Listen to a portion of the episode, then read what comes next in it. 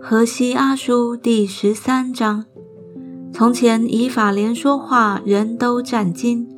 他在以色列中居处高位，但他在侍奉巴利的事上犯罪，就死了。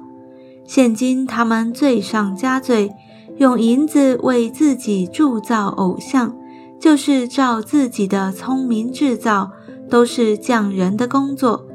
有人论说。献祭的人可以向牛犊亲嘴，因此他们必如早晨的云雾，又如速散的甘露，像场上的糠秕被狂风吹去，又像烟气腾于窗外。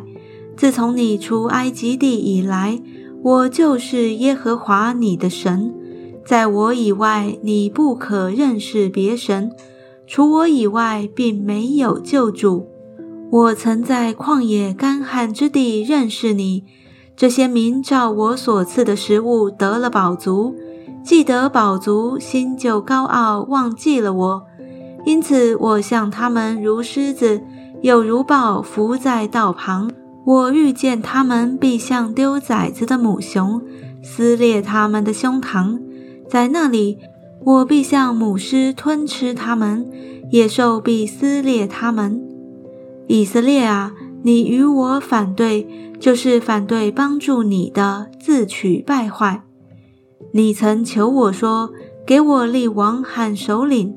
现在你的王在哪里呢？治理你的在哪里呢？让他在你所有的城中拯救你吧。我在怒气中将王赐你，又在烈怒中将王废去。以法莲的罪孽包裹。他的罪恶收藏，产妇的疼痛必临到他身上。他是无智慧之子，到了产期不当迟延。我必救赎他们脱离阴间，救赎他们脱离死亡。死亡啊，你的灾害在哪里呢？阴间呐，你的毁灭在哪里呢？在我眼前绝无后悔之事。他在弟兄中虽然茂盛，必有东风刮来，就是耶和华的风从旷野上来。他的泉源必干，他的源头必结，仇敌必掳掠他所积蓄的一切宝器。撒玛利亚必担当自己的罪，因为背逆他的神。他必倒在刀下，婴孩必被摔死，孕妇必被剖开。